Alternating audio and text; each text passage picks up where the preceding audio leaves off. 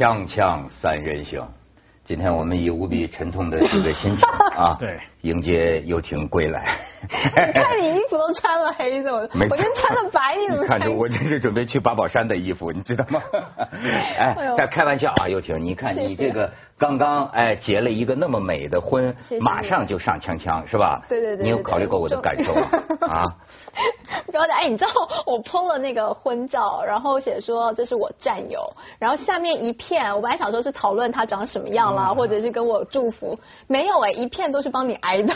我没错，你知道 他结婚这个喜讯传出啊，我那个微博底下呢，真是哀鸿一片呐，全是涛哥别哭，涛哥别哭，没有，还有说叫你改一下口味啊，改跟我。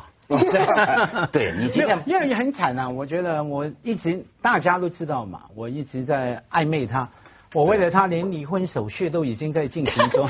你不考虑我的感受你也不考虑马家辉的感受吗？呃，就最后一步，我定在五月底签字了，然后结果你就抢在四月份结婚是，我就不等我签完离婚手续。就是怕你签下去。而且你今天把婚纱穿来是刺激我们吗？没有没有，但是这既然你要聊嘛，我们就应景一下。我一向对这个贵节目的服装我都是很尊重的，是吧？哎而且大家都说我结了婚以后不敢露腿，我今天还说我才是露给他对呀、看这也是我们观众很重要的。你结婚，大家也没什么好处，大家唯一关心的就是还能露腿吗？是是是，当然能啊，老公老公戴维是吧？戴维能答应吗？当然能啊，小露了一点的吧戴维就是看你的腿才找上的是吗？那那倒也没有了，应该是看我内涵吧。哎呦，我看台湾报纸上有佑婷的八卦，我才知道她原来就不告诉我，只是佑婷有一次就是有点凄凉的跟我说，说是那个文涛，我有男朋友了，但是我不知道背后还那么精彩，说是什么？哎说说说。说她这个男朋友呢，就是头一回据说把佑婷哪件事儿吸引了，佳辉这个你得学，哦。这是我们的弱项，是。就是说吃饭的时候，哎，认识了，认识了之后呢，他有一个特异的举止。他是最早走的人，嗯，本来大家喝酒不得喝翻了吗？但是人家见到佑婷之后说，我明天早上还要练铁人三项，对。怎么了？我天走哪。了！他一见佑婷就知道需要练铁人三项，你说。他是故意的嘛，故意吊你胃口。我本来也以为想说，这男生可能是借故离开这一个场，他要到下一个兰桂坊去喝酒或什么的，所以呢，我就说那行啊，我也不喝这么晚，咱咱们一块儿走。就一起走，哎，大家各自回家啊。但是隔天早上他五点传来短信说，我现在起床，我真的要去练铁人三项了。我就想，哎，这男的，那你干嘛？你说你告诉我干嘛？你去就去啊。他因为我在车上，我就是刚才讲说，我说你们这些男生别就是装装说这个。你隔天要练，因为他是礼拜六晚上，哎，礼拜六晚上九点要离开一个场，然后他回家睡觉，早上礼拜天早上五点起来练铁人三项，怎么可能呢？我打死不相信。不是你这择偶的标准，难道是练的程度吗？不是有没有信用的程度。很多人都会跟你讲，我要早走，我明天要干嘛，我得工作，我要回去干嘛，就一堆理由。哦但是是不是真的做到，就是你看这个人是不是有诚信？对有没有诚信？可是这种人你还嫁？有会有情趣吗？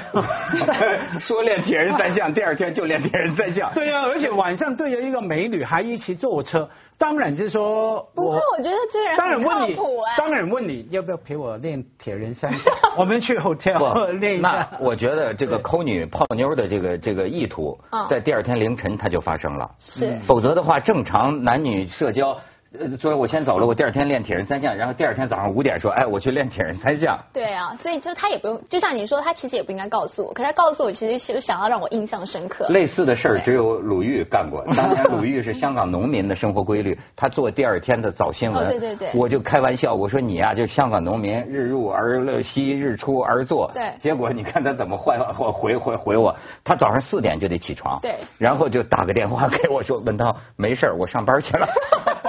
把你叫起来上厕所。哎，所以我明白为什么我输给他了。为什么？因为我的从来没想到，原来这样会让一个女生喜欢你。我告诉你，假如我是这样，我会怎么样？嗯我真的在那种情况要追你的话，哈，我告诉你，我明天要去练什么什么三项三项啊然后第二天呢，我就传给你，我为了你做了一件我从来没做过的事，我嗯根本没有心去练。因为我整天没睡好，我我会这样这样来来来来哦。来告诉你啊，你不是更浪漫吗？不会不是，你这一套对幼婷没用，对幼婷看的是越傻越好。对，结婚不是不是诚信诚信你没有啊 David 肯定不傻，人家是律律师大壮对吧将来你看离婚呃不是，no no no，对不起对不起，没有没有，我就我说将来比如说有什么官司啊，跟凤凰有什么纠纷呐，有个老公在背后撑腰，律师出身，对不对？而且亏啊，跟律师结婚离婚的时候一定亏 你看大合约不怎么能说人家我没这个我没有说他嘛，我说一般来说嘛，通常律师结婚那一天，他离婚的合约已经弄好了，草拟好，对，随时就。所以我们没有在美国哎登，记。不过又婷，咱们这个诚诚挚的说哈，嗯就是因为毕竟呢，对你也心里有个骚动，对吧？对所以我就感觉到，哎，我们男的据说啊，哦就是说婚礼第二天感觉跟昨天一样，没什么变化嗯。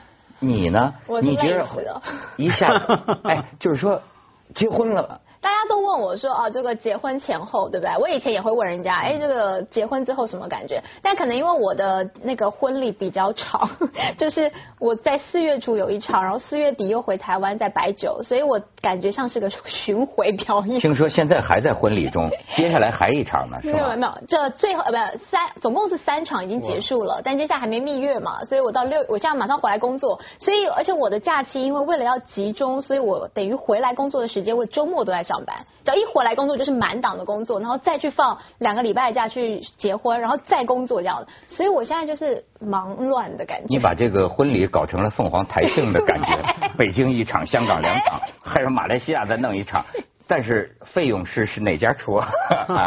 啊、就是呃有能力者付出。哦，版权都卖给网站了。好，没有那么没有更敏感的问题来了，嗯，他们家有钱还是你们家有钱？这我不知道，或者因为个人收入他挣得多还是你挣得多？这个我们现在财务独立。哎呦，挡得挺好没。有，我最感兴趣是什么呢？因为偶尔在节目听你讲到你母亲嘛，啊对对对你母亲，觉得你对她来说如珠如宝，对不对？把女儿送出去是，她当时是你们怎么说服她的？这哦。是丢了他几个亿给她，是吧？没有啊，他第一，我妈一直都蛮喜欢他，觉得他比较阳光一点，而且我妈本，我觉得我妈，我才跟我妈讲说，我觉得她虽然说是让我独立啊，一个人在香港啊，然后从小到大我都是自己做自己的决定，但我觉得我妈在背后应该有个就是小人，就是那个小人是竹幼婷，然后她就像傀儡般的指挥我，因为我妈以前就是我交过很多男各式各样的男朋友啊，这这时候不能说很多了啊，已没关系经结婚了。都结婚了嘛，嗯就过去是我都这个年年龄了，对，讲讲没有太假了啊。对然后呢，我妈就一直都说我教过什么导演。然后呢，也碰过就是上班族啦，什么呃科技新贵老板嗯嗯也有，但我妈都不爱，不管他多有钱、多帅、多高，都我妈都不要。然后我妈就跟我讲说，朱婷，你应该要嫁有一技之长的人。他是是老板没有一技之长吗他他？认为那不叫一技之长，他的一技之长就是有证照的，所以他说你应该叫哦建筑师，或者司机啊医师，司机也行，然后还有律师。专业哎。对，他就给了我这几个选项，这样。然后呢，我想说，怎么可能在香港遇到医师已经很难，我们这个行。然后呢，建筑师在香，我从来没碰过建筑师。然后律师在香港，我就觉得好像都比较骨头，就是铜臭 会重一点。哦 所以呢，我就想，嗯，怎么可能碰得上？哎。谁知道碰到他的时候，想说是我妈派来的嘛。终于碰到了一个很爱他，没有铜臭味儿的律师，对但是他有铁锈的味儿，因为他要当铁人三项。没关系，没关系。哎，咱分分分享一下，佳慧，你你都没看到，咱没有在现场，咱看看人家又婷的哇，哎呦这是，台北场。瞧瞧，哎，这个老公我觉得可以。他一看是个是个是个乐观的人，开朗。你看整个脸长得往外 对辐射是吧？这么一个很开朗的面相。哎呦嘿呀！其实这些照片不是我事先拍的，我们两个没有拍任何，就是他们叫你们叫婚纱照，我们没有拍。这是在冲绳吗？对，这是在冲绳，就是当天拍的，就当天的十几二十分钟的空档拍的。你说他是律师，其实我看着也像老板啊。哎呦，这家伙我看这是我看起来像跑步的。这在冲绳吗？这也在冲绳。哦，你看上报纸了哦，对又听冲绳教堂田价律师，而且呢，就是呃，这个英文也好啊。你知道最让我气愤的是，他在我的圣地向你求婚，纽约中央公园，他赶在那儿向他求婚。这又婷，我都看那报道，当时也露着腿，是吗？对，穿着短裤。对，然后他就说我要嫁给什么？不是，不是我要嫁给又婷，就是说要就什么？他的他的求婚其实是蛮蛮他的啦，就是说，第一他先打电话给我妈，所以 我最我比较晚去纽约，所以是他先飞去纽约，然后我在飞机上的时候他打给我妈，所以他说这样的话我妈就没有机会告诉我说。David 可能要求婚，因为他知道我跟我妈是无话不谈。然后等到我 landing 了以后，隔一天我们就去中央公园，这是本来的行程，所以我就穿的非常的轻便，我穿个吊带裤我就就是要吊吊带裤我就去了。然后他倒是那天出门的时候还跟我讲说，我要不要穿皮鞋，我要不要穿衬衫，我还说你去公园野餐，你干嘛穿什么衬衫？你当时意识到有点感觉，因为过去几个月的他呢，就是呈现一种就是我过我的生活，我我们甚至还为此有点点小矛盾，我还曾经说你到底。finished. 娶不娶这样子，就是你怎么感觉就是整个人现在还是很单身这样子啊？所以呢，我根本没有感觉，而且我们去纽约纯粹是为了另外一个朋友的婚礼。所以这个行程也不是他为了我们两个特别安排的，所以我们就，所以我完全没有防备的情况之下我就去了。然后呢，他就坐下，等到我们找到地点坐下来了以后呢，他就突然间拿出戒指，然后就先讲开场白，就是他跟我妈妈讲电话，然后我妈妈大哭，然后说希望希望他好好照顾我这样。那当然我已经哭了。然后接下来你就想象他可能会什么呃你要不要嫁给我？Will you marry me 什么的？没有，他就这样怎样？够大吗？够大吗？怎样？然后我就怎样？好，怎样？怎样？他就怎样？这是在台湾混过太保的吗？你要怎样？对，就怎样？哦，就说。那你当时怎样？我就，但我就，因为他其实有一点点眼眶含泪了，所以我想他是，他本来就不是个善言辞，虽然他是律师，可是，所以我就想，就是对我的了，我对他的了解，我觉得是非常他，就非非常 David 的一个求婚，所以我就说 OK，就是我也没有说 Yes。然后 OK 完了之后就亲嘴儿是吗？呃。OK 完了以后呢，我就说赶快擦眼泪，这样，我们俩赶快擦眼泪，因为在中央公园，然后呢没有人理我们，然后纽约人不会理你旁边在干嘛的，那儿也没保安。但是我看到了一个一人一一直照相，然后我就跟他讲说，哎，不要再哭了，有人在照相，我说很丢脸。哇，太火了是吧？狗仔队跟到纽约去了。没有没 有，就他就说，哦，这是我请的摄影师。哦。所以我就说，哦，原来是这样。求婚还。他请了，因为他怕整个过程只有我们两个人，就以后没有人知道发生什么事，他就请了一个摄影师，从头到尾算是跟踪我们这样，不让我想看。这可能作作为证明。这男，我听我们公司讲，这把那这男孩子很会说话的，但是我也英语不好嘛，这这就说婚礼上这男孩子深情款款跟我们刘友婷说说我们这个结结了婚呐，你让我变成一个 b a t e r m a n 我说真是练铁人三项的哈，还要当什么蝙蝠侠呢？B a t e r b a t e r m a n 白白他们那才是更好的人，我以为是当蝙蝠侠，我说当蝙蝠侠。锵锵三人行，广告之后见。当然，这个又婷的喜悦啊，咱们这个也不要一集都聊完，在以后这个漫长的节目里，咱们还是可以咬着后槽牙继续分享，对吧？这个，但是当然，我们这个节目它是胸怀天下，嗯，我们是以己推人，我们的又婷逼婚成功了，但是还有千千万万的人，他们还在承受着逼婚，是对吧？你有没有给他施加压力？你说我给男生施加压力？你是逼他向你求婚了吗？我呃没有逼啦，但是我想他有压力是真的，但不真的，我真的没有逼，因为我觉得逼来的也不是你的。就是在那个环境之下，他可能就这几个月，他好吧好吧就做这件事。可是这是一辈子的事情，他总不能三四个月后反悔。所以我就是没有逼，但我逼了自己倒是。女人最可恶是这样，明明逼了就说没有，因为你自己刚才说有一阵子有矛盾嘛，就说怎么样嘛，到底娶不娶这样，他就感受到那种逼。对，但是这个情况你只能开头，你不可以持续。嗯，就是你可能偶尔，我必须要承认，我 这个情绪是控制不住，对吧？在就是偶尔我会来了一次，但我后来就真的，所以我说我逼我自己，我逼我自己要按耐这种。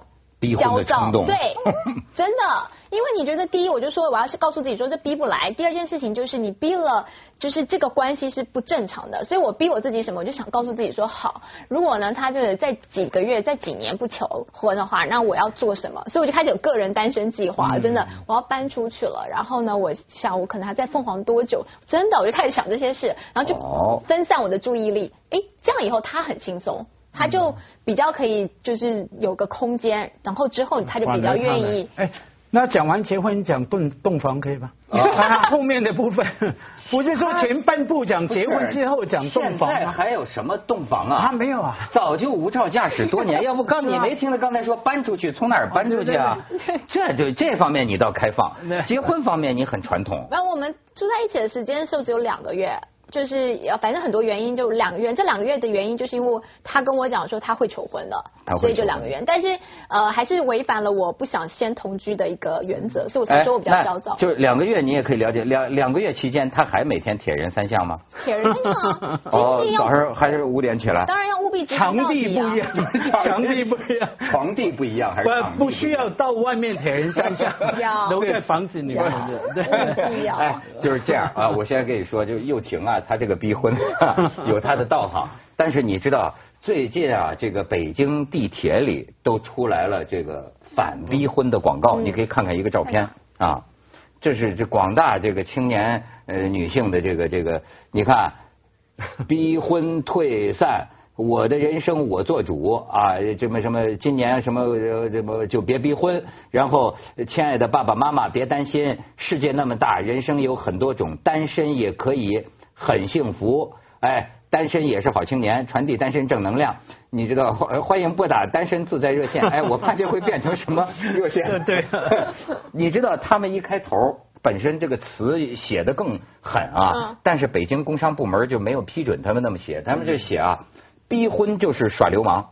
后来没通过，但是没通过的原因更有意思。我发现北京的工商部门呢，比咱们的这个检察部门还还有意思，说。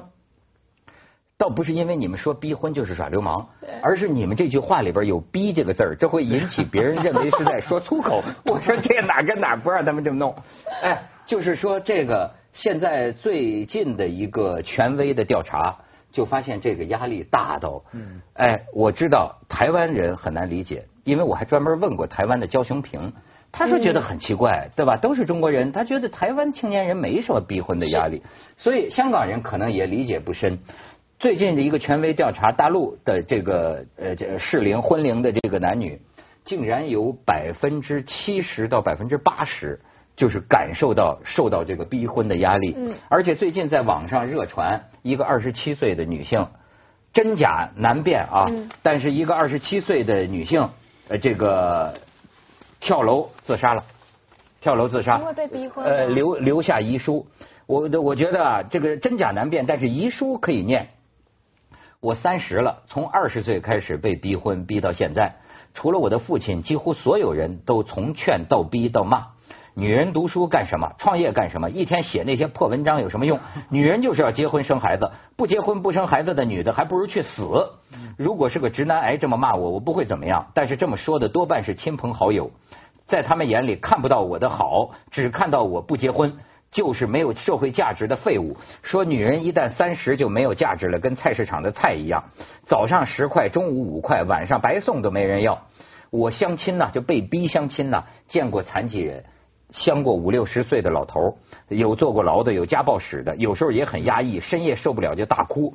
我做错什么了吗？我不偷不抢，自己养活自己，活得开心健康不就好了吗？为什么一定要结婚呢？不知道什么时候社会可以变得友善一些。不同婚姻选择、不同性取向和不婚的人可以多受到包容。希望在天堂里永远不要有逼迫和呃歧视。这个事情传得很广，到底是不是跳楼自杀，真假难辨。但是这种感受太熟悉了。嗯。无数被逼婚的。因为我听很多学生哈，内地来的学生跟我讲类似的情况。还有一个女学生跟我说什么，她最后怎么样解围了？他拿一把菜刀捅着自己的，真假那么激烈？对啊，他就逼啊，父母亲啊，整天在你旁边唠叨念哈。他说捅人妈，你再讲，我就戳下去，一拍两散，你知道？他说后来他爸阿妈有一阵子啊，大概半年吧，就不 不再逼了。半年后之后重来这样，我听很多。然后我可是我每一次听啊，我觉得我没有慈悲心啊，不够，我都想那不太能想象，哎。他能用什么手段来逼吗？你成成年人了嘛，你不要管他嘛。我跟你讲这个程度啊，这个英语因为这个成有了一个词叫什么？Forced forced marriage unit，forced marriage unit 逼婚处，对对。对。你知道吗？英国成政外交部和内务部还是内政部，嗯成立了一个就这个处，unit 这个逼婚处，主要的服务对象是两千万亚裔的移民，嗯嗯嗯保护他们不受逼婚的这种绑架。你知道，就已经就说就说，在他们眼里，就中国人的父母的这个逼婚呐、以大陆为主了，就已经到了一个冷，完全是冷暴力的程度了。也就就完全就说，你像这个有的女的啊，一回家就没法干别的了，就是说这个他妈就跟他说，你看咱们家小狗都生了一窝崽了，你怎么还没结婚呢？是吧？说妈妈这你看我用这个口红好看不好看？好看有什么用？也没有男人看得上你，就这这这样啊，对对对对对，没法过了。但是我自己经过了办婚礼啊这样子一个过程，我这中间不得不告诉，就我一直告诉我那些没有结婚的朋友说，别办婚礼了，是吗？不是，第一别办婚礼，对，第二件事就是单身真好，就是你应该是说人的一生很长嘛，但是你单身的时间就就这些了，就是我就说你还应该要把握单身的时候，因为很多事情真的还只有单身的时候能干，所以我就比如说，光是光是我跟你讲，光是婚礼的过程呢，我因为以前做决定都一个人，哎，你像他们在主播台上是三秒钟，你可能要做一个决定，对，下一下一条要讲什么，然后你要问什么问题。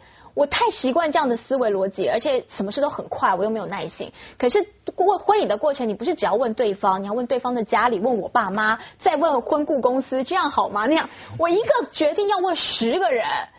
我光想这个，我跟你讲，我就是我妈说，哎，你结婚后最不适应什么？我说最不适应就是我什么事情我都得问十个人，我得在意十个人的这个过程。这过程如果跟我不一样，我还得沟通沟通。我说这太没效率，我的人生有怎么浪费在就是跟你们这些人交代上面？当然这是一种另外一种学习，但我说在你还没准准备好踏入这个这个阶段之前，真的单身真的所以好好。你也不叫单身了，所以你看到没有？我结婚和同居有什么区别？就这个区别啊！